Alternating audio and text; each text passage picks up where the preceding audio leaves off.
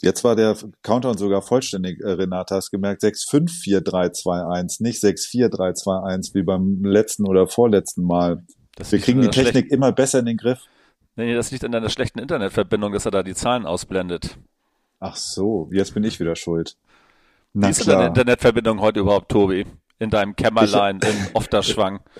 Ich habe vorsichtshalber das WLAN ausgemacht und verlasse mich lieber auf die LTE-Funkverbindung äh, aus dem guten alten Mobilfunknetz und äh, schone hier das WLAN, weil ich bin ja hier nicht alleine, sondern irgendwie mit der ganzen Family und noch einer Family.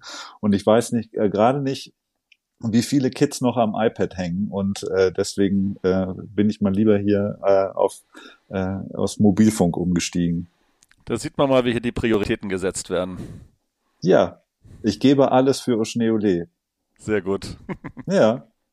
Nee, ist aber äh, nett, dass du fragst. Äh, ich bin ja gerade in Ofterschwang im Skiurlaub. Hm? Während du gefragt. zu Hause sitzt in Hamburg, äh, ich hoffe, es regnet und du musst arbeiten. Ganz im Gegenteil. Also arbeiten muss ich natürlich selbstverständlich. Also da geht es hier schon mal besser als mir. Aber das Wetter ist hier eigentlich auch ganz fantastisch. Und ich hatte dich ja, ähm, wann war denn das? Am Wochenende, glaube ich, schon mal gefragt, wie denn eigentlich die Verhältnisse bei dir sind. Und du meintest ja, es äh, wäre, glaube ich, ganz gut. Ne? Also ein bisschen wenig Schnee vielleicht unten, aber das Bild, was du mir geschickt hast, sah doch sehr vielversprechend aus. Ja, also es ist eigentlich wie immer im, äh, jetzt um die Jahreszeit unten schon alles grün, aber ähm, es ist kalt. Das heißt also, äh, und das, das ist top. Also die, die Bedingungen hier äh, auf den Pisten sind wirklich vom Feinsten, muss man sagen. Das war schon mal schlechter. Vor zwei Jahren hat es geregnet. Da waren sogar Pfützen auf der Piz Piste. Auf der Pizze. Äh, Pizz, pützt auf der Pizze. Ähm, aber jetzt, also es ist wirklich richtig gut. Da, seit drei Tagen sind wir hier, drei Tage blauer Himmel, ähm, Sonnenschein. Es ist wirklich, wirklich gut. Ich bin mal wieder ganz verliebt ins schöne Allgäu. Ja, das kann ich verstehen.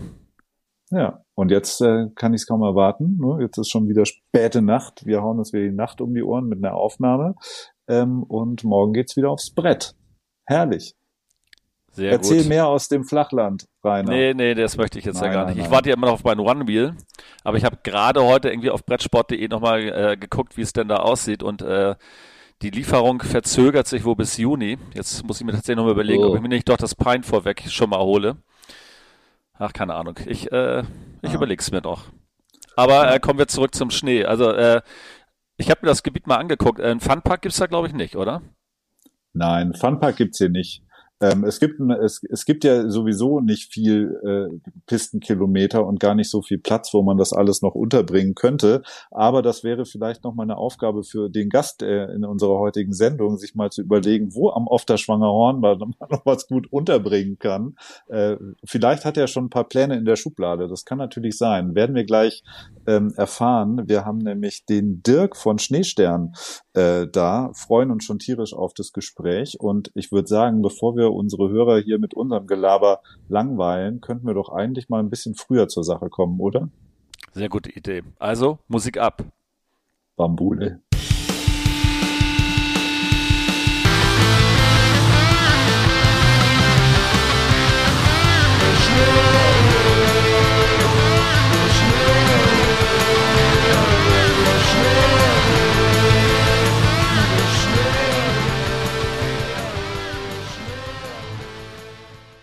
Hallo Dirk.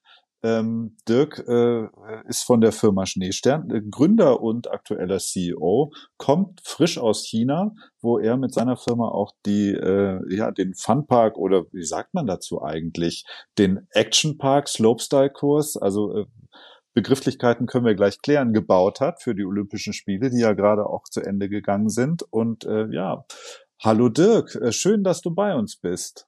Ja, hallo. Ähm, freut mich, dass ich ähm, dabei sein kann. Und um das vorwegzunehmen, es, es heißt richtig Snowpark. Also damit kommst du am weitesten.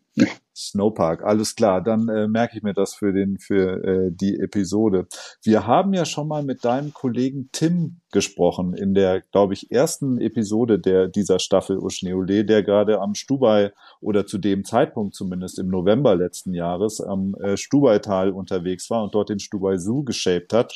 Ähm, das ist ein Mitarbeiter von dir. Jetzt haben wir sozusagen Tims Chef, ne? Kann man so sagen. Ja, ganz offiziell natürlich schon, aber wie gesagt, wir sind bei uns ähm, ein Stück weit alle ein Team, eine Familie und Tim war jetzt auch mit mir in China. Und ähm, ganz so genau nehmen wir das hier mit den Chefitäten nicht und den Hierarchien. Also da sind Verstehe. wir eher flach unterwegs. Verstehe. Ähm, ja, äh, du hast gerade gesagt, ihr baut äh, Snowparks. So, erzähl doch mal so ein bisschen. Also äh, die Firma Schneestern gibt es jetzt ja auch schon seit 99, glaube ich. Ne? So äh, hatte ich zumindest gelesen. Also seid ihr schon eine Weile im Geschäft. Erzähl doch gerne mal so ein bisschen, äh, wie das alles anfing, was ihr gerade macht. Und ähm, ja, es hat ja nicht nur was mit Schnee zu tun, äh, sondern auch mit vielen anderen Sportarten. Gib uns doch mal einen, einen kurzen Abriss.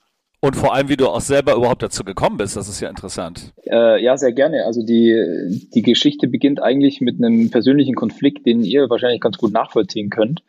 Ähm, ich hatte irgendwann als, ich komme, äh, also ich habe Snowboarden probiert, habe dann gedacht, okay, das ist jetzt nicht das äh, Ding, wo ich mich äh, wiederfinde. Ich bin eigentlich Freeskier. Ähm, und habe dann ähm, irgendwann gemerkt, dass meine aktive Karriere so ein bisschen zu Ende ging. Ich bin damals für Atomic gefahren, war einer der ersten äh, Freeskier in Deutschland ähm, und ähm, als es dann zu Ende ging, ähm, habe ich gemerkt, es gibt eigentlich keine Infrastruktur, es gibt keine Parks um mich herum, vor allem nicht im Allgäu zu der Zeit. Und ähm, darum habe ich aus reinem Eigennütz da mal angefangen zu überlegen, okay, wie, wie kann ich mir da was äh, kreieren, was bauen? Bin dann auf die Bergbahnen zugegangen und äh, habe die gefragt, ob die uns nicht ein bisschen unterstützen, da ein bisschen Schnee zusammenzuschieben.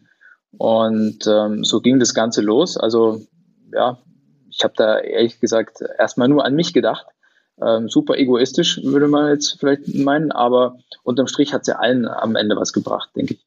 Auf jeden Fall. Ähm, und wenn man jetzt sieht, was er da in ähm, China hingestellt hat, das ist ja schon also riesig also was an, ein anderes Wort fällt mir dazu gar nicht ein. Das ist echt massives Teil, wenn man irgendwie so auch wie ich im Allgäu groß wird und dann gab es am Nebelhorn mal ein bisschen was und dann kam am Fellhorn was und so und dann sieht man auch sowas im Stubaital.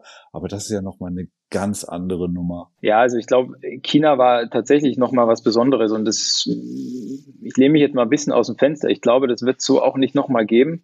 Ähm, das hängt nicht damit zusammen, dass die Chinesen da jetzt vielleicht besonders verrückt sind oder investitionsfreudig, sondern einfach mit den, mit den Bedingungen, die wir da drüben haben. Ne? Also es ist konstant sehr kalt. Das heißt, die Schneeproduktion, die lief quasi wie am Schnürchen.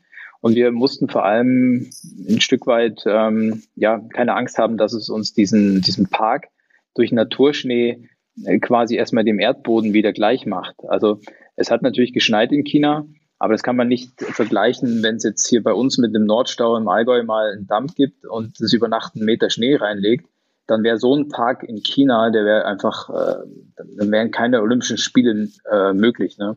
Und darum konnten wir dort tatsächlich von der Größe, von der Dimension, auch von der Ausgestaltung der Details äh, mit der Mauer und so weiter wirklich Gas geben.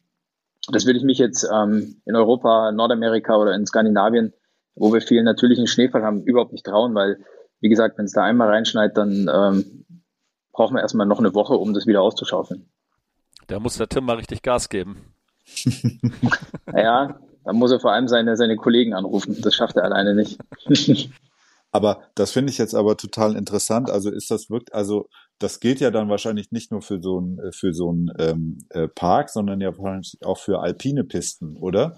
Also wenn es jetzt mal auf so eine Abfahrt bei Olympia oder in so ein Resort, wo du halt eine Abfahrtsstrecke hast, dann ist das Slalom und so weiter. Wenn es da einen Meter Schnee drauf liegt, dann hast du doch eigentlich das gleiche Problem. Also ist es dann tatsächlich so, dass Olympia dann eher in solchen Regionen wie dann eben Südkorea oder China stattfindet und halt nicht mehr in den Alpen, weil man einfach Angst hat, es schneit zu viel? Also ist ja irgendwie ein bisschen absurd. Ja, also soweit würde ich es jetzt äh, vielleicht nicht treiben, dass man sagt, dass man da Angst vor, vor Schneefall hat. Äh, wir haben ja in Europa oder auch in, in, anderen Ländern gut gelernt, damit umzugehen. Aber das Risiko, wenn man ehrlich ist, ist tatsächlich ähm, ein Stück weit höher, wenn wir heute zum Beispiel unsere Events hier in Europa, Deutschland oder in der Schweiz, Österreich veranstalten, ähm, dass, ja, dass wir durch Schneefall oder schlechtes Wetter den Event verschieben oder absagen müssen. Das mhm. Risiko ist definitiv höher, ja. Ja, krass. Ähm, jetzt, jetzt sind wir irgendwie ganz am Anfang gewesen, jetzt schon bei China. Wie, wie ist es denn dazu gekommen? Du hast irgendwann mal angefangen, gesagt, Mist, hier ist ja nichts. Ne? Ich habe erstmal nur so an mich gedacht. Ähm, jetzt dann 20 Jahre später äh, baut ihr Snowparks für ähm, für die Olympischen Spiele. Aber da, da ist ja noch eine Zeit dazwischen. Wie hat sich das so entwickelt? Oder gab es so ein paar ähm, Events oder Ereignisse, wo du gemerkt hast, oh, jetzt bin ich irgendwie auf einmal ist das ein Beruf geworden sozusagen? Ähm, also ich hatte ja noch, einen, ich hatte noch einen zweiten Konflikt damals. Ja. Mein, mein erster Konflikt war, okay, es gibt keine Infrastruktur. Mhm. Und äh, mein zweiter Konflikt war tatsächlich, dass dieses Thema damals überhaupt nicht anerkannt war. Ne? Also ich hatte da so ein richtiges Ego-Problem, ähm, dass die Leute uns angeguckt haben wie Außerirdische, wenn wir da mit Twin Tips rückwärts gefahren sind oder uns irgendwelche Schanzen gebaut haben und dementsprechend auch wenig Anerkennung für diese, ja, für die sportlichen Themen, die wir ja damals auch schon ganz gut, sagen wir mal, auf die Kicker oder auf den Race da abgezogen haben. Ähm, was ja jetzt für einen normalen Skifahrer oder jetzt für einen, für einen normalen Snowboarder dann doch ähm, so ein, ja, ein Stück weit nicht ganz nachvollziehbar war. Und ähm, das hat mich persönlich echt ein bisschen genervt, dass die Leute uns da komisch angeguckt haben ähm, und uns auch nicht für voll genommen haben, würde man jetzt umgangssprachlich sagen. Ne? Und die haben wahrscheinlich gedacht, okay, die sind jetzt eh irgendwann mal wieder weg. Und da hat mich dann so ein bisschen auch der Ehrgeiz gepackt, dieses Thema wirklich auch seriös mal anzugehen. Ne? Ich meine, äh, kann sich jeder noch an die Zeit erinnern, ähm, wo Snowboarding ähm, eher auch ja, mehr Party war als, als Sport. Ne? Und es ist auch immer noch gut, dass wir uns diesen Charakter beibehalten haben. Ähm, ich möchte doch nicht sagen, dass wir jetzt hier uns ähm, äh, nur noch äh, enge Klamotten anziehen sollen und um, um, um Stangen rumfahren. Also wir, dieses Freestyle-Thema, ne, das lebt ja in uns allen und das, das ähm, versuchen wir ja auch generell nicht nur im Sport, in dem Fall im Snowboarding irgendwie auszuleben, sondern auch generell in unserem Lebensalltag so ein bisschen zu integrieren. Und ähm, das hat mich damals tatsächlich so ein bisschen gestört, dass diese Freestyle-Bewegung im allgemeinen Sinn, das ging dann rein bis ins Skateboarding oder auch ins Surfen, dass das alles ein bisschen unseriös war gefühlt. Ne? Und ähm, das war für mich persönlich wirklich ein großer Ansporn, zu sagen, okay, ähm, ich versuche jetzt hier mal mit meinem Know-how, was ich als Bautechniker habe, ähm, das Ganze in diese Snowpark Thematik in den Infrastrukturbau von Freestyle-Anlagen einzubringen, um den Leuten zu zeigen, dass das nicht alles, ähm, sagen wir mal, Party-People sind, die ihre Pläne auf einem Bierdeckel machen für den nächsten Sprung. Ne? Ähm, und das war so ein bisschen der, der große Trigger für mich persönlich, zu sagen, okay, jetzt versuche ich das mal unternehmerisch aufzugleisen. Äh, ich hatte nie vor, Unternehmer äh, zu werden. Ja? Für mich war klar, du, ich habe eine, ich hab eine Ausbildung als Zimmermann gemacht, bin dann beim Skaten schwer gestürzt, konnte nicht mehr auf dem Dach arbeiten, bin dann nochmal zurück auf die Schule, habe das Abi nachgeholt, bin, hab dann, bin dann Bautechniker geworden und war eigentlich auf dem Sprung zum Bauingenieur. In der Zeit, wo ich nämlich den ersten Snowpark gebaut habe, habe ich quasi auf meinen Studienplatz gewartet. So, mhm. zum Studieren habe ich es dann nicht mehr geschafft, also um, um das gleich mal aufzulösen. Ähm, ich bin dann da einfach voll hängen geblieben, weil ich gemerkt habe, okay, da ist Bedarf da und ähm, wir müssen der Welt jetzt einfach zeigen, dass wir ähm, außer Party feiern und Snowboarden einfach auch seriöse Anlagen, seriöse Produkte entwickeln können. Und das war ein ganz wichtiger Trigger bei mir damals. Mhm ich sehe da äh, gewisse Parallelen zu äh, Jake Burton tatsächlich. Also wir haben ja neulich äh, den, den Film, diese Dokumentation Dear Rider über ihn geguckt und da war die Story ja so ähnlich. Ne? Also sein Ziel war es ja die ganze Zeit irgendwie halt auch Snowboarden als Sportart zu etablieren und ähm, das Ganze irgendwie auf seriöse Beine zu stellen und das sind ja schon irgendwie ähnliche äh, Herausforderungen gewesen wie bei dir letztendlich auch. Und zweimal hat es funktioniert. Wie geil. Also da gibt es noch ein paar andere äh, Erfolgsgeschichten, kleinere, ne, damit das ganze Thema heute eine olympische Disziplin ist, dass ähm, es große Industrien gibt, die sich mit Klamotten, mit Equipment, mit Infrastruktur damit beschäftigen können. Dass es unsere Branche überhaupt gibt in dem Bereich, ähm, da haben schon viele andere auch mitgewirkt und an vielen kleinen Stellschrauben das ganze Thema immer ein Stück weit seriöser vorangetrieben. Wie viele Leute seid ihr denn bei Schneestern mittlerweile? Ähm, wir sind 65 Vollzeitäquivalente, wie es so schön heißt. Ja.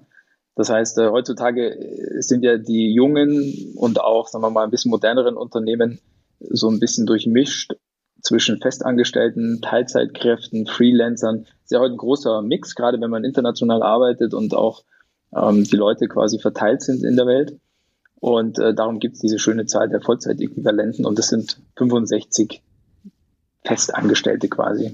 Und wie viel davon äh, sind, äh, ihr seid ja in der Nähe von Kempten, ne? In Durach äh, ist euer Hauptsitz. Ja, genau. Wie, wie viele von genau. den von den 65 Vollzeitäquivalenten sind dann äh, dort vor Ort? Weil du meintest, ihr seid auch international aktiv. Das heißt, ein paar werden ja auch wahrscheinlich überall auf der Welt verstreut sein dann. Genau. Mhm. Also wir haben die Hälfte ungefähr hier am Standort und die andere Hälfte ist ähm, natürlich hauptsächlich in Deutschland und Österreich verteilt. Ähm, wir haben aber auch äh, Leute in Frankreich und jetzt durch unsere äh, durch unsere Franchise-Partner haben wir auch Partner eben in Riga, äh, in Skandinavien, in Tschechien, ähm, in Dänemark und auch in Frankreich beginnen wir gerade was aufzubauen. Cool. Ähm, Jetzt hast du gesagt, du bist äh, gelernter Zimmermann. Da hätte man jetzt gedacht, dass du eher irgendwie eine Halfpipe baust als irgendwie einen Snowpark. Aber mit Schnee hat's angefangen, einfach weil du eben auch als Freeskier gesagt hast, ich brauche da jetzt was. Aber wo sind dann so die, die Parallelen? Weil jetzt dann aus, mit Schnee zu bauen ist ja dann doch was ganz anderes als irgendwie aus Holz.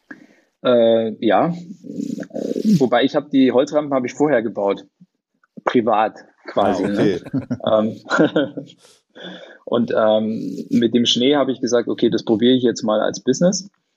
Und ähm, das war tatsächlich so der Einstieg. Und ähm, äh, das, das Witzige, was viele nicht wissen, wenn, wenn man was aus Schnee baut, dann beginnt man tatsächlich das Haus immer von oben. Ne? Also ähm, wir machen immer einen großen Haufen mhm. und arbeiten die gesamten Kuperturen dann raus. Also auch die, diese gesamte Mauer in China jetzt zum Beispiel oder die Absprünge und alles, was man so ähm, als Extremität quasi sieht, als Schneeskulptur, beginnt immer von oben nach unten. Okay. Also das, das wissen viele nicht. Ähm, war mir jetzt auch braucht total man, neu. Ja. Also klar, man, man schiebt natürlich einen Sprung, schiebt man auf und man schiebt auch einen Table auf und, und ähm, stockt es quasi immer ein Level höher. Aber wenn es dann darum geht, wirklich die finale Form für einen Absprung oder für so eine Mauer zum Beispiel da rauszuarbeiten, dann geht es immer von oben los und arbeitet, äh, und wir arbeiten uns nach unten. Ah, okay. Ähm, habt ihr dann, genau. äh, weil du meintest, irgendwie Schneeproduktion in, in China war jetzt auch zuverlässig gut, äh, aber gibt's dann praktisch auch nochmal ein Briefing, dass du sagst, wie viel Kubikmeter dann da sein müssen, damit sowas funktioniert? Ja, ja, das, das sind heute mittlerweile Techniken, wie, wie man sie ja von der normalen Baubranche auch mhm. kennt. Also wir äh, machen da Baupläne, die unterscheiden sich heute nicht mehr von einem, ja, von einem, von einem Einfamilienhausplan mhm. quasi. Ne? Also da geht's wirklich auf einen Kubikmeter genau. Der Schnee wird von uns äh, vorab ermittelt. Ähm, wir erstellen dann gewisse, also unterschiedliche Planvarianten. Es gibt eine Base Preparation zum Beispiel. Das heißt, die Maschinenfahrer in China, die haben schon drei Monate, bevor wir dort aufgeschlagen sind, oder zwei Monate vorher, haben die schon den Schnee ähm, zusammengeschoben, auf die richtige Höhe gebracht, an den richtigen Stellen positioniert. Und auch das haben sie schon mit einem, äh, mit einem 3D-Plan gemacht. Also da haben mittlerweile die gleichen Techniken Einzug gehalten, wie man sie aus der Baubranche auch kennt. Also 3D-Modelle, ähm, 3D-Maschinensteuerungen. Also wir haben auch in unseren Pistenraupen 3D-Modelle auf Screens vor uns und sehen genau, wo sind wir jetzt im Gelände. Wir haben, äh, wir haben Geländemodelle. Also das ist ähm, gerade bei, bei den Top-Level-Events äh, mittlerweile Standard, schon seit einigen Jahren. Krass. Und äh, und, und also diese ganzen Sachen so von oben anfangen und dann nach unten und dann 3D äh, und vorbereiten etc. Also gab es diese Theorie schon vorher oder habt ihr das sozusagen oder hast du das mit deinem Team dann im Endeffekt auch erstmal so entwickelt? Also das, wie macht man es eigentlich? Oder konntest du dir das schon irgendwo abgucken? Ähm, also ich habe natürlich ziemlich viel Erfahrung einfach aus der Baubranche mitgebracht. Mhm. Und ähm, da gab es nicht viele, die aus dem Bereich gekommen sind. Ja, die meisten kamen tatsächlich aus dem Sport. Also meine Kollegen, die kommen eher so aus der sportlichen Ecke. Die waren entweder Snowboarder oder Trainer oder Coaches oder oder was ganz was anderes. Es gibt tatsächlich wenige, ähm, die aus dem Engineering kommen, die da reinrutschen. Ähm, von dem her also für mich war es immer ein Muss. Ne? Also für mich war es immer spannend. Wie gesagt, es war ein Stück weit ein Grund, warum ich die Firma gegründet mhm. habe und auch äh, die Produkte so vorangetrieben habe und entwickelt, ähm, weil ich ganz einfach diese bestehenden Techniken nutzen wollte, um bessere Snowparks zu bauen.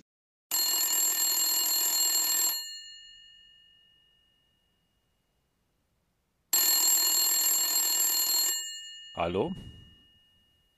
Hört ihr mich noch? Ich höre euch. Tobi, bist du noch da? Hallo? Ja, jetzt höre ich dich wieder. Ah, okay. Ja, ich war gerade tatsächlich kurz weg. Du musst jetzt mal den Kindern das iPad wegnehmen. Offenbar. Nee, weißt du, was passiert ist? Meine Mutter hat gerade angerufen.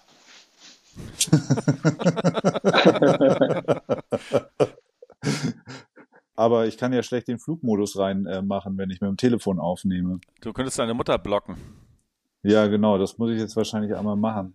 Ich hoffe, das passiert nicht nochmal. Vor allem dachte ich mir, dass die, äh, dass das jetzt hier irgendwie die Aufnahme nicht stören sollte, wenn ich hier einen Anruf wegdrücke. Aber ich äh, habe euch danach zwar noch gesehen, aber nicht mehr gehört. Wie lange dauert's denn? Ein, also mit was für einem Vorlauf äh, wird so ein Projekt wie jetzt ähm, die Olympischen Spiele? Das ist ja wahrscheinlich schon eher so das Größte, was man machen kann. Aber mit wann, wann fängt das so grundsätzlich an? Oder wann habt ihr sozusagen auch irgendwann ja eine Info bekommen? Ihr dürft's machen, ne? liebe Schneesterns aus Kempten. Ihr dürft den Snowpark für uns bauen. Das war wie viel Jahre vorher? Äh, vier Jahre vorher war das genau. Also okay, das krass. beginnt mhm ziemlich früh. So ein, so ein Planungszyklus äh, beim IOC hat, glaube ich, sieben Jahre. Und wir sind quasi vier Jahre vor den Olympischen Spielen das erste Mal mit an den Tisch gekommen und haben dort die ersten Entwürfe gemacht, haben uns das Gelände angeschaut, äh, haben das Ganze ein bisschen bewertet, haben einfach abgefragt, was die Vorstellungen sind, was die Rahmenbedingungen sind, ähm, hatten dann über die äh, Anfangsphase verschiedene Meetings auch mit den, zum Beispiel auch mit den, äh, den Kameraleuten, ne, mit dem Broadcasting Service. Ähm, und dann haben die einfach alle ihre Vorstellungen mal so auf den Tisch gepackt. Und äh, damit stand für uns so ein bisschen ein Rahmen. Ne? Ähm, und dann haben wir im Grunde angefangen, äh, mal ein paar Sketches zu machen für das Kursdesign und haben das dann immer wieder verfeinert in verschiedenen Abstimmungsloops und in, in, in Feedbackrunden. Und äh, als dann das erste Design stand, äh, beginnt dann quasi diese Testphase. Also wir haben drei Testevents gemacht in China ähm, und haben quasi dieses Setup immer wieder ausprobiert. Ähm, nicht nur das Setup, sondern wir haben natürlich auch der Infrastruktur da drüben und den Leuten und den Maschinen einfach so einen Stresstest unterzogen. Ne? Ähm, und haben uns haben dann quasi jedes Jahr dazugelernt und haben Dinge verbessert und optimiert.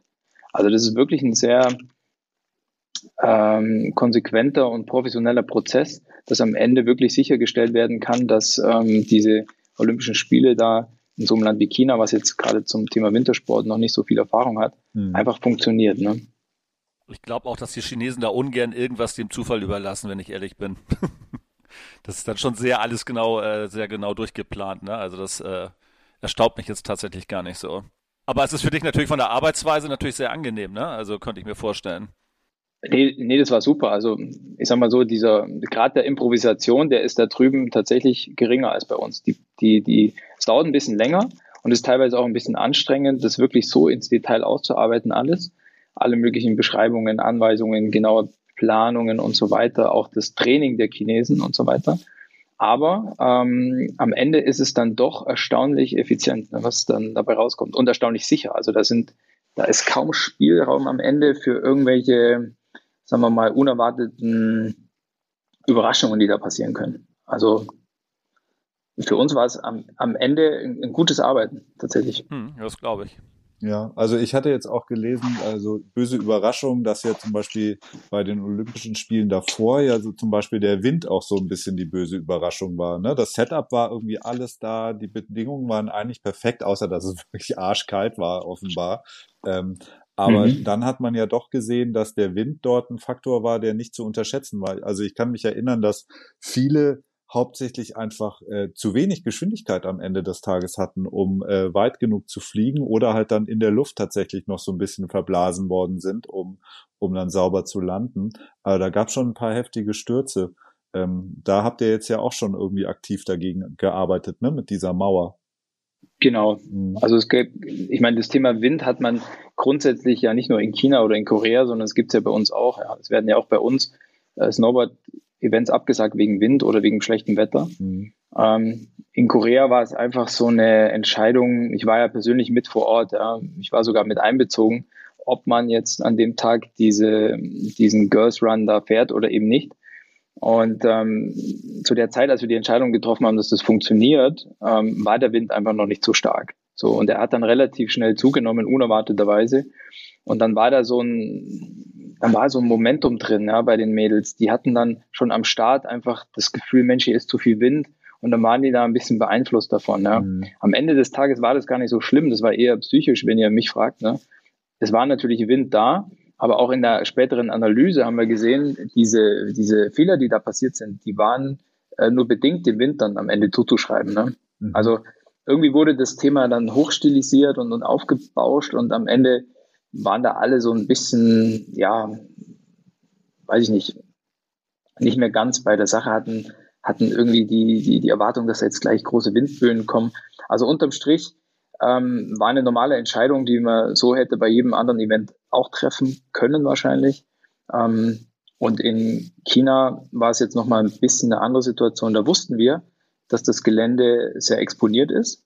Und wir wussten aus den vier Jahren Testevents, dass wir dort ähm, einen starken Westwind haben, wenn der auffrischt.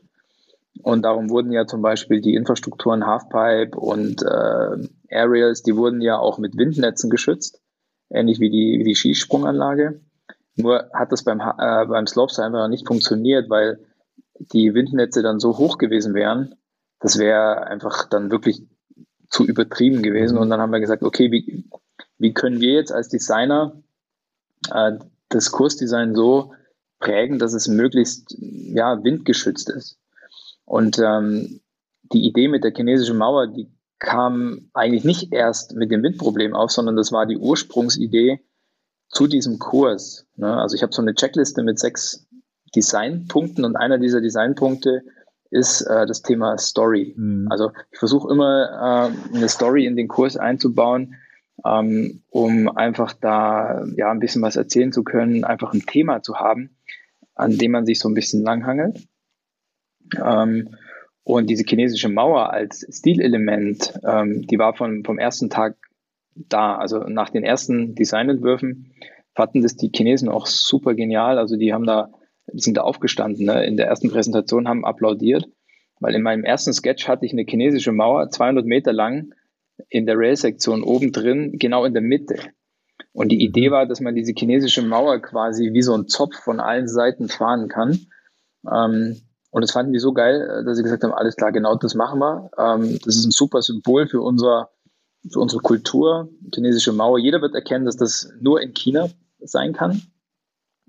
Und dass die chinesische Mauer dann am Ende äh, auf die linke Seite gerückt ist, ähm, war dann der Überlegung geschuldet, dass wir da eine, eine Wind Protection installiert haben äh, für den Kurs, weil wir gewusst haben, es gibt kein ähm, Windfangnetz.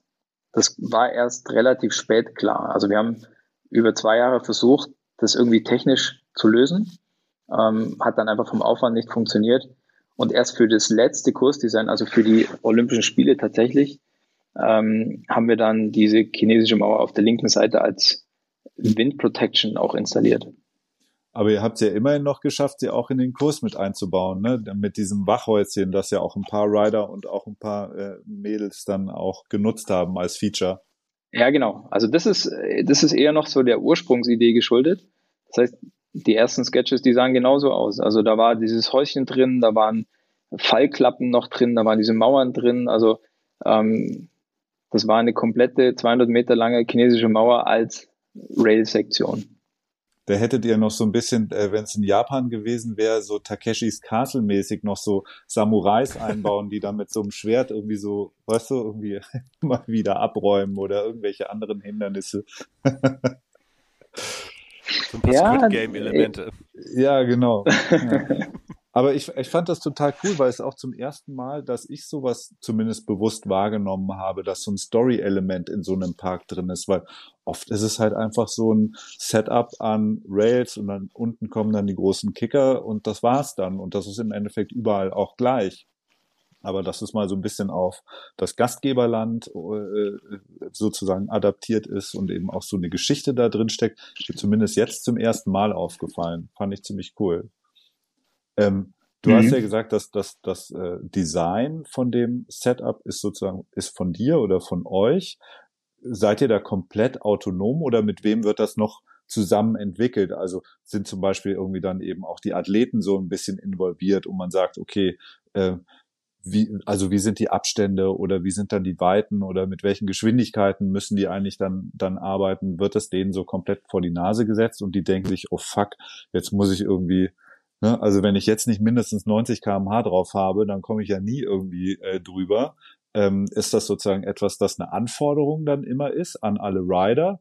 Oder sind die praktisch auch mit da drin, um das ja auch immer wieder, also man muss ja auch die Grenzen immer wieder ein bisschen verschieben. Also das höher, schneller, weiter geht ja nicht ganz weg. Also das muss ja, muss ja immer spektakulärer werden, die Jumps immer weiter, die, die Rails immer länger. Das, das legt man ja wahrscheinlich irgendwann mal mit irgendjemandem gemeinsam fest. Wie, läuft, wie laufen da so die Designprozesse ab? Also das hat, das hat verschiedene Aspekte. Eigentlich ähm, kann man sagen, wir sind jetzt nach über 22 Jahren schon auf einem guten Standard. Also ich würde mich wundern, wenn es heute irgendjemand noch hinkriegt, einen schlechten Kicker zu bauen. Ne? Also die Zeiten haben wir hinter uns gelassen. Ähm, und wenn wir heute so ein Gelände auswählen für einen Slopestyle, dann entspricht das natürlich von dem, von der Höhe und von dem, vom, vom Höhenunterschied und von der Neigung schon in etwa dem Optimum. Ne? Sonst würde man das gar nicht mehr auswählen weil die Erfahrung, die haben wir definitiv. Ähm, das heißt, alles, was jetzt, sagen wir mal, Speed und äh, Sprunggeometrien und so weiter angeht, da haben wir fundierte Daten aus den letzten 20 Jahren. Ähm, da kann nicht mehr viel schiefgehen. Ähm, und dann gibt es natürlich diese, diese Design-Elemente, ja, oder diese, wie soll ich sagen, äh, im Grunde das Kursdesign an sich. Ne? Ähm, man kann jetzt da zum Beispiel einen normalen Sprung bauen oder eben, so wie wir ähm, versucht haben, diese Scoot Jumps zu bauen. Das sind diese abgesunkenen Sprünge, die nach innen geneigt sind. Ne? Ähm, und es hängt tatsächlich genau mit dem Thema zusammen, weil du es angesprochen hast. Ähm, einer meiner Designpunkte auf dieser Checkliste äh, ist nämlich tatsächlich Innovation. Ähm, ich persönlich mag es überhaupt nicht, Dinge zweimal zu bauen oder gleich zu machen. Das entspricht überhaupt nicht dem, dem Freestyle-Charakter, ne, wo wir irgendwie herkommen. Und darum äh, versuche ich das auch in, in meinen Designs dann immer wieder aufzuarbeiten und dort immer wieder neue Dinge reinzubekommen. Und so sind dann zum Beispiel die Scoot-Jumps entstanden, so sind die Shark-Fins entstanden, so sind diese Knuckle-Hack-Kombinationen entstanden, die verschiedenen Rail-Kombinationen. Ähm, das kommt eigentlich aus genau diesem Checkpunkt, ne? alles klar, egal welches Kursdesign, irgendwo muss was Neues dabei sein und irgendeine Innovation mit rein. Und das sage ich auch allen meinen, meinen Designern, ähm, nicht nur im Winter, auch im Sommer versuchen wir diese, diese Philosophie jetzt ein Stück weit ähm, ja, zu leben, weil wir tatsächlich ein bisschen Angst haben, dass sich diese Anlagen irgendwann standardisieren. Also da gibt es schon auch einen Trend, ähm, der in die Richtung zeigt ein bisschen. Und da versuchen wir eben äh, ganz bewusst als diejenigen, die quasi äh, in dem Fall an der Feder oder am Bleistift sitzen, äh, dagegen zu wirken. Sieht der Dubai Zoo ähm, dann doch jedes Jahr anders aus oder ist das dann doch irgendwie ähm, mehr oder weniger gleich? Also ihr habt ja wahrscheinlich irgendwie Verträge mit zu dem einen oder anderen Skigebiet, irgendwie das ja sozusagen dann eure Stammkunden sind, wo ihr jedes Jahr dann wieder neu aufschlagt und das Ding da wieder mehr oder weniger neu hinbaut. Aber da werden ja wahrscheinlich die Basics werden doch wahrscheinlich erhalten bleiben, oder? Also wir sind ähm, in den Snowparks natürlich so ein bisschen an das Gelände gebunden. Ne? Und das Gelände gibt uns ein Stück weit auch vor, wie groß und wie breit und wie lang wir bauen können. Aber im Detail versuchen wir natürlich immer wieder ähm, ja, neue Elemente reinzukriegen, was jetzt natürlich auch ein Stück weit eine Budgetfrage ist, ne? ob sich der Kunde jetzt zum Beispiel neue Obstacles anschafft. Wir versuchen die einzelnen Rails immer ein bisschen anders zu kombinieren. Ähm, aber es hängt tatsächlich ein bisschen davon ab, haben wir neues Gelände, haben wir Budget für neue Elemente und so weiter. Also ähm, wir sind da ja eben nicht ganz so frei, wie man meinen möchte. Ne? Kommen wir eigentlich zur entscheidenden Frage äh, des Abends, äh, weil ich jetzt ja hier gerade in Ofterschwang sitze. Warum gibt es denn dann am Ofterschwanger Horn noch keinen Snowpark? Ist nur eine Frage des Geldes oder auch sozusagen der, der Landschaft oder des Geländes? Ähm, du kannst mich generell fragen, warum wir im Allgäu keinen Park mehr bauen. Das trifft okay, vielleicht ein gerne. bisschen besser. Ja, also ist das die Frage. Äh, mir fällt dazu ein, dass also mir fällt dazu ein, dass der Prophet im eigenen Land ja oftmals nicht so viel wert ist, ne? Ähm, und darum mussten wir uns tatsächlich als Firma und als Unternehmen auch erstmal rausbewegen aus dem Allgäu, um ähm, überhaupt diese Entwicklungen vorantreiben zu können. Tatsächlich haben wir das im Allgäu in der Form nicht geschafft, ähm, weil ja, wir, ähm, sagen wir mal, außerhalb des Allgäus mehr Kunden gefunden haben, die diesem Trend, äh, sagen wir mal, eher eine Chance gegeben haben als die Allgäuer. Wir haben viele Jahre am Fellhorn haben wir einen Park gebaut. Ähm, das haben wir auch angefangen und da sind wir auch groß geworden. Allerdings war das ähm, so ein bisschen die Experimentierphase. Die, die wirklich seriösen Aufträge, auch mit seriösen Budgets, die haben wir tatsächlich ähm, erst außerhalb des Allgäus gefunden. Ja, ich glaube, dass, also es gibt einfach auch so viele Regionen, die so von der ganzen Snowboarder und, und Freestyle-Skier äh, äh, Community ja auch äh, viel attraktiver sind oder viel, viel mehr frequentiert werden als jetzt das, das Allgäu. Wobei man natürlich auch immer sagen würde, das ist so ein bisschen Henne-Ei-mäßig, ne? Die Kids gehen halt dorthin, wo dann die Parks sind. Und äh, dann würde man jetzt auch aus, äh, aus einer äh, Tourismusperspektive sagen, wenn halt da in den Allgäuer Alpen auch kein Ding von der vergleichbaren Größenordnung oder Attraktivität ist, dann fahren halt alle woanders hin, ne? Stubai Gletscher oder wo auch immer, nach St. Anton oder ähm, wo sie halt die entsprechenden Sachen finden, ist ja klar. Ja, nee, du hast vollkommen recht. Also das Angebot entscheidet natürlich ein Stück weit darüber, wo die Leute hinfahren, vor allem wenn sie, wenn sie, wenn sie Kinder haben. Ne? Ähm, und ähm, vor dem Hintergrund ähm, ja, waren da andere Bergbahnen, die an uns herangetreten sind, einfach ja, ein Stück weit aufgeschlossener für dieses Produkt eben, äh, um damit dann ja für die Gäste ja. zu werben. Und das hat bestimmt auch so ein bisschen immer noch mit mit auch einer Positionierung von so Skigebieten oder Regionen zu tun. Ne? Also ich glaube, man, wenn man halt natürlich eher so auf den sanften Tourismus setzt oder so oder äh, solche Themen, dann ähm, ja, ist das vielleicht dann auch nicht immer so das das das beste äh, oder passt dann vielleicht nicht äh, äh, dazu, als wenn man sagt, wir sind irgendwie das höchste, das beste, das weiteste, das progressivste Gebiet äh, und ähm, setzen da auch immer, weil Innovation hast du ja auch sozusagen als Wert äh, gerade thematisiert. Wenn ich darauf natürlich voll baue, passt das natürlich auch viel besser zusammen. Also ich meine, die Bergbahnen sind ja auch nichts anderes als privatwirtschaftliche Unternehmen. Ne? Und äh, da gibt es immer solche und solche. Es gibt moderne, innovative Unternehmen, die dann halt schneller mit der Digitalisierung beginnen und einfach auch schon vor Corona, sage ich jetzt mal, äh, Teams und Co. hatten, ja, die es dann nicht so hart trifft. Und andere Unternehmen, die halt einfach auf alte Werte setzen, ne? wo die Innovation halt ein bisschen langsamer vorangeht, die sich, äh, die mit ihren, sagen wir mal, alteingesessenen Strukturen durchaus immer noch erfolgreich sind. Ja? Also man kann denen das ja auch nicht absprechen. Aber es gibt immer die einen, die modern und innovativ sind und die anderen, die, sagen wir mal, eher klassisch konservativ ähm, sind. Und ähm, das Allgäu, äh, soweit ich es aus meiner Perspektive beurteilen kann, von den Bergbahnen, gehört eher zu den klassisch konservativen äh, Gebieten und Regionen als jetzt ähm, zum Beispiel der Stubaier Gletscher. Ne? Da wird noch über die Brieftaube kommuniziert. Ja, mach da keine Witze, das ist tatsächlich so. Jetzt hast du ja äh, mit Schneestern schon für zwei Olympische Spiele den Snowpark entwickelt.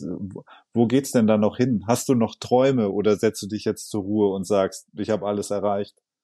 Spielst du jetzt auf den Snowpark an, in der Elbmarsch an, Tobi? Genau. Bei, Bei dir am Deich, Deich. wäre noch ein bisschen Platz. Mach was draus, Dirk. Das wäre nochmal eine wir, Aufgabe wir für dich. Wir dir ein 3D-Modell und dann kannst du ja mal einen Vorschlag machen. Ja, gerne, immer her. Also alles, was nach Herausforderung klingt, bin ich dabei. Das wird eine ähm, Herausforderung, das glaub mir mal. nee, also für mich persönlich glaube ich, ähm, also meine, meine, meine Herausforderung, die ich jetzt für mich auch so ein bisschen rausgearbeitet habe, ist, dass, äh, dass es uns gelingt, als Unternehmen jetzt auch äh, ein Stück weit nachhaltig, ähm, sagen wir mal, Leute auszubilden und ranzuführen. Weil ich bin jetzt 43, ähm, habe die letzten Jahre meine Kinder nicht so oft gesehen, ne? habe auch drei Kids. Ähm, und meine Frau sagt jetzt auch langsam, du, jetzt äh, ist mal gut. Ähm, die Kinder werden jetzt langsam ein bisschen älter. Meine Frau hat jetzt auch wieder berufliche Pläne. Ähm, das heißt, ich muss mich jetzt persönlich einfach ein Stück weit auch verändern. Ähm, ich persönlich bin soweit zufrieden bis hierhin. Also habe geile Projekte gemacht und werde da auch sicher jetzt nicht aufhören. Aber äh, die neue Challenge ist quasi mein Know-how und äh, unser Wissen einfach an Leute wie den Tim eben weiterzugeben, dass die jetzt quasi ein Stück weit das Thema übernehmen, weil die natürlich auch ähm, aufgrund vom Alter schon viel näher an der aktuellen Szene dran sind, als mir das überhaupt jetzt noch, noch gelingen würde. Ne? Also ähm, das, das ist auch ein Druckschluss. Also man, irgendwann ist man da raus. Ne? Das muss man das einfach heißt, auch den, die, die, die Jungfernfahrt sozusagen durch den Snowpark in äh, Peking, die hast nicht du nochmal absolviert oder, fährt, also, oder testest du sozusagen als Chef nochmal selber, ob alles passt? Äh, nee, das liegt genau äh, sieben Jahre zurück. Das weiß ich auf den Tag genau. Da hatte ich nämlich den letzten Kicker eingecheckt am Stubaier Gletscher und mir so oh. das Knie rausgeblasen, äh, dass ich seitdem immer noch Probleme mit dem linken Knie habe. Also das ist durch. Nee, okay. die Zeiten sind vorbei. Wer ist der Typ, der die Mauer eingerissen hat? Das ist der Chef. Ja, aber das ist doch ein schönes Motto und ja. eine schöne Vision zu sagen, dann den Staffelstab zu übergeben an die nächste Generation, auch wenn du jetzt ja alles andere als altes Eisen bist in, in, in deinem Alter. Aber ähm, es ist sehr gut, wenn man so eine Phase hat, wo man auch wahnsinnig erfolgreich äh, dann sowas aufbauen konnte und dann sagt, gut, jetzt ist es dann Zeit für die nächsten und man kann wieder andere Prioritäten setzen und sich wieder mehr um die Family beispielsweise kümmern. Das ist doch super. Ähm, von daher, ja, ist doch ein ganz, ganz tolles Ende, finde ich. Und ein guter Ausblick für dich. Bei dem Plan wünschen wir dir natürlich alles, alles Gute und viel Erfolg. Und äh, an der Stelle schon mal ein großes Dankeschön, dass du da warst und uns so viele interessante Sachen ähm, erzählen konntest, dass Renate und ich mal wieder ein bisschen schlauer geworden sind. Ähm, und ähm, dafür vielen Dank und ein großes Oschneole nach Kempten. Ja, danke euch auch von meiner Seite. Ich freue mich immer, wenn ich äh, ein bisschen aus dem Nähkästchen plaudern kann und die Leute ja ein paar Hintergrundinfos einfach bekommen zu dem zu der ganzen Snowpark-Geschichte, weil viele wissen es einfach tatsächlich nicht, wie sowas entsteht, ne, wo das herkommt. Ähm, ja, total. Von dem her, ich freue mich wirklich immer riesig, äh, wenn die Leute uns ansprechen und fragen, hey, was steckt da dahinter? Von dem her, danke, hat mich gefreut. Dann habt noch einen schönen Abend und äh, wir, Renate, hören uns dann in 14 Tagen wieder. In 14 Tagen Schön. schon wieder. Das war unsere letzte Episode heute, Tobi. Du passt überhaupt Nein, nicht auf. Nein, eine haben wir doch noch. Was? Was? Ist das schon unsere letzte? Ja. Nein. Doch. Ja? Oh Gott. Ja, nein, oh, doch, Mann, nein. Jö, nein, vielleicht. Oh, nein, doch. Oh. Dann warst du schon wieder für diesen Winter? Das war es tatsächlich für diesen Winter. In zwei Wochen oh, bin ich schon mit einem Fuß in Thailand und äh, wenn alles ja, gut ja, läuft. Ah, okay. Aber dann war das doch ein würdiges Saisonfinale. Das würde ich aber auch so sehen. Genau. So, ich muss jetzt auch ins Bett, muss ja morgen früh wieder raus aufs ja, Brett, ja. Ne, bei blauem Himmel, Sonnenschein. Äh, der erste Sessel wartet. First das Chair, gut. You know? So sieht's gut. aus. Also in dem Sinne, Dann, Oschneole. Oschneole.